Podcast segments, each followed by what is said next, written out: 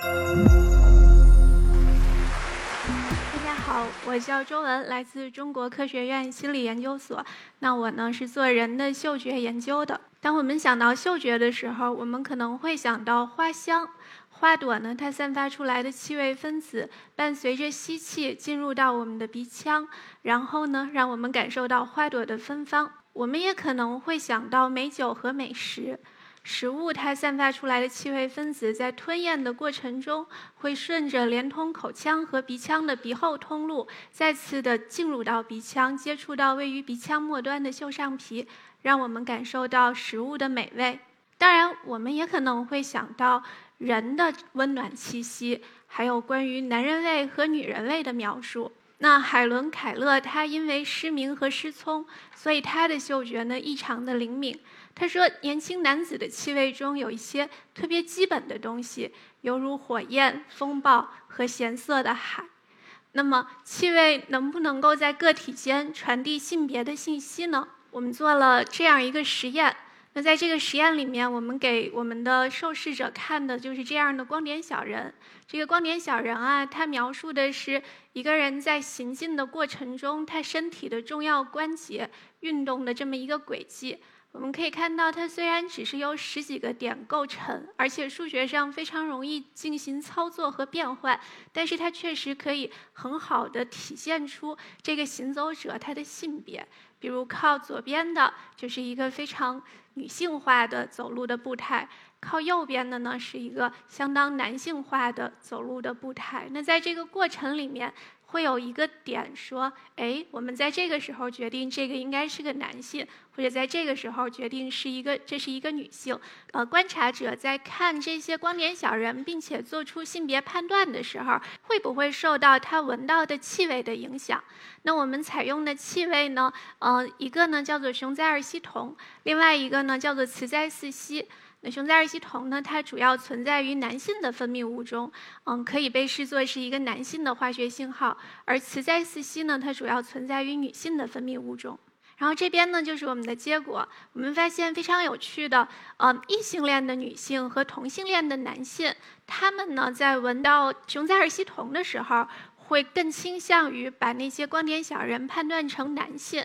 而异性恋的男性呢，就正好相反，他们不会受到雄甾二烯酮的影响，但是呢，在闻到雌甾四烯的时候，他们会更倾向于把这些光点小人判断成女性。我们也招募了一些呃同性恋、双性恋的女性，那他们的性取向呢，相对就更为模糊一点，在他们的身上，我们没有明显的看到雄甾二烯酮或者是呃雌甾四烯的影响。那么，呃，我们就很好奇，说这种对化学性别线索的这么一个解码，它到底是受到呃什么样的一个机制的调控呢？我们的研究显示说，催产素，嗯，又被叫做爱的荷尔蒙，它呢其实是以一种剂量依赖的方式调控了我们对这个化学的性别线索的解码。催产素呢，它是由下丘脑合成的，它呢在。呃，我们的社交行为、繁衍行为中呢，都扮演着非常重要的角色。我们发现，当催产素的水平过低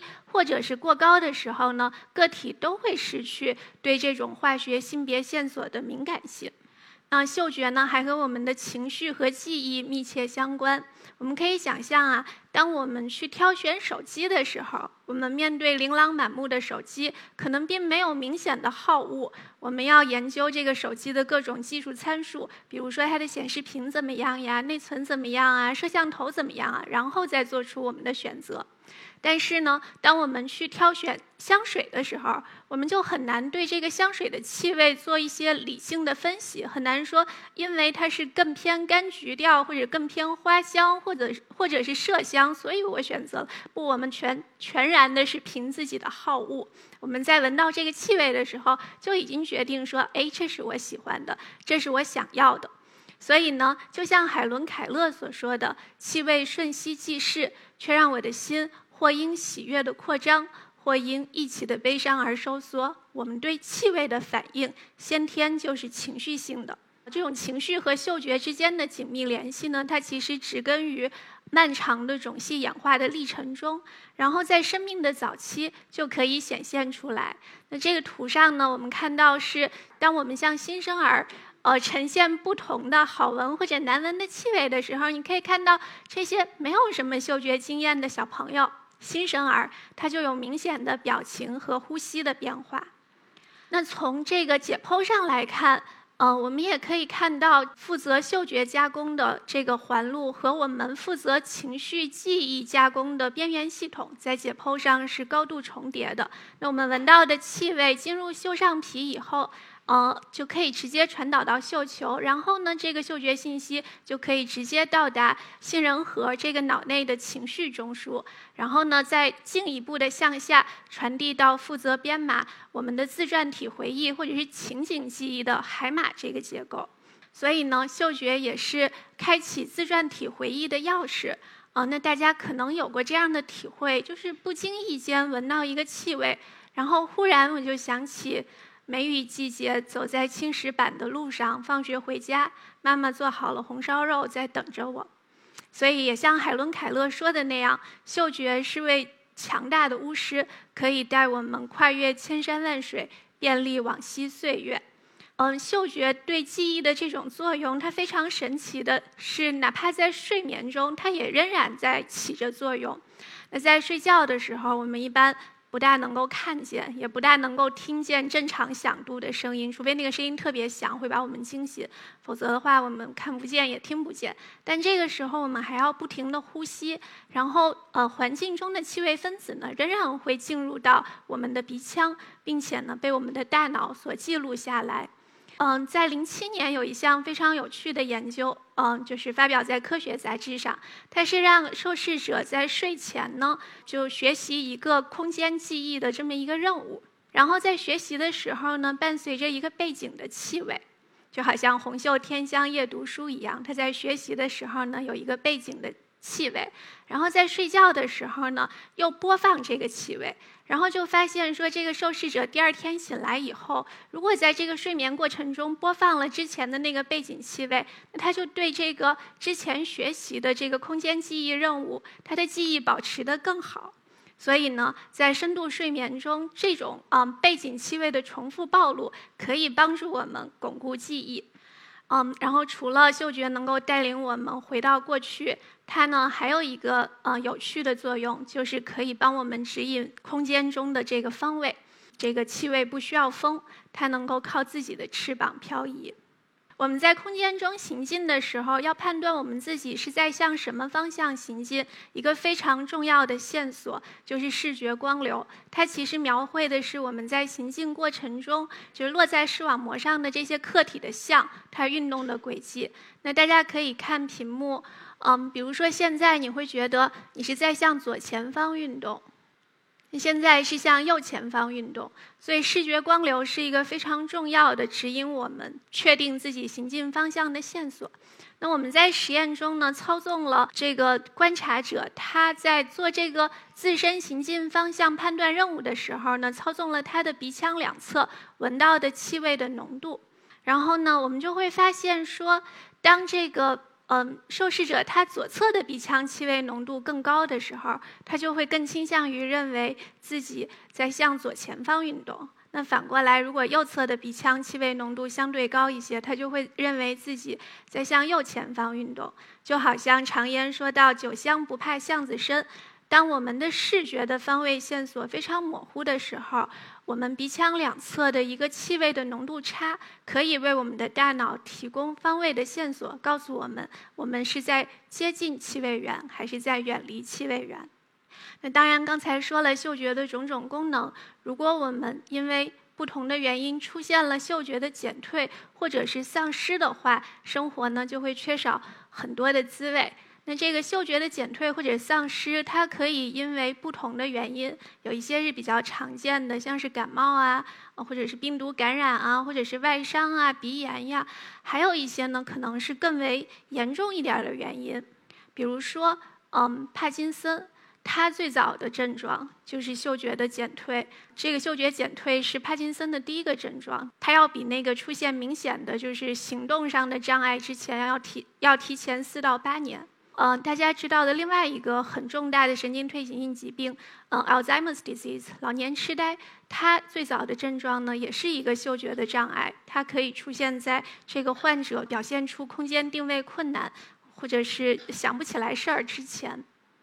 所以呢，就是对嗅觉功能是有必要做一个检测的。在这一点上呢，就是因为像神经退行性疾病，它的这个嗅觉是缓慢的丧失的，所以这个个体往往不知道自己的嗅觉出了问题，而且它又不像说是失明或者是失聪，那亲友就会注意到，哎，他好像老磕着碰着，或者是叫他他听不见，所以知道他可能出了问题。像失嗅这个事儿吧，亲友也不大能够知道，所以一个客观的嗅觉检测就是很必要的。那我们检测嗅觉呢？呃，一般是从三个方向入手。一个呢是检测它的阈限，就是这个气味它到什么浓度的时候，这个人还能闻见。还有就是分辨能力，就是哎，这两个气味的不同，你能不能你能不能够闻出来？这里边最有价值、最有临床价值的呢是呃气味识别测验，就是你必须既能闻见，又知道这两个气味不同，然后才谈得上说我从我的常识记忆里面提取出来相应的信息，告诉我说啊，这个气味它其实比如说是苹果的气味。呃，嗅觉识别测验呢，它临床价值很高，但另外一方面呢，它也深深的受到我们的经验的影响。我们必须闻过这个气味，才可能识别出来。所以这也是为什么，呃，一些国外的测验它不能够直接的套用到中国本土。比如他们用的他们熟悉的气味，像是 root beer，中国人没有闻过。所以我们实验室呢就做了这样一个努力，我们开发了基于中国人群的嗅觉识别测验。我们通过大量的问卷调查，找出来了中国人最熟悉而且非常能够有辨识度的一些气味，比如说花露水啊、烤红薯啊、芝麻油啊、酱油啊、孜然啊等等。我们不光是做了这个事情，我们还。呃，找出了这些气味项目，并且获得这些气味以后呢，做了一个全国的细致的分层采样，并且呢，确定了我们这个气味识别能力的年龄长模。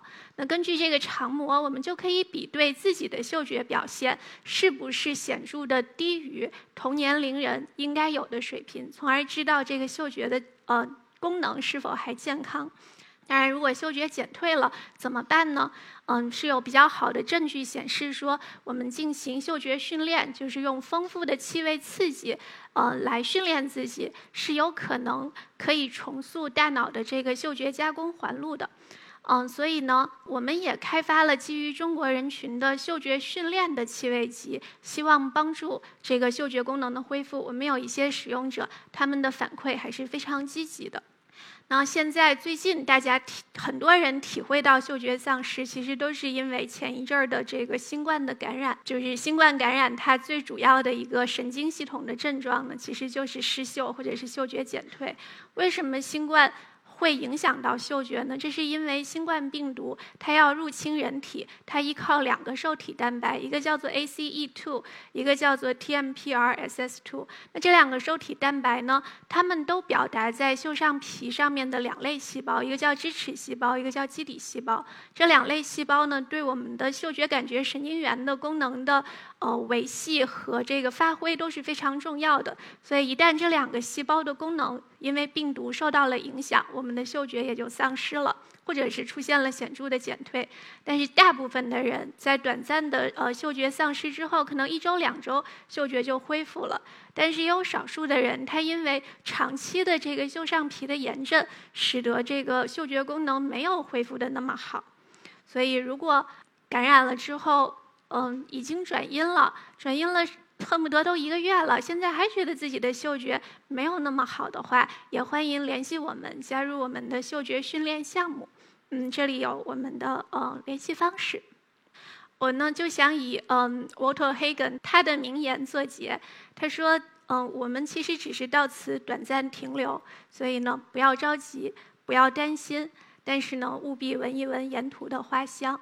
嗯，那我就讲到这里，谢谢大家。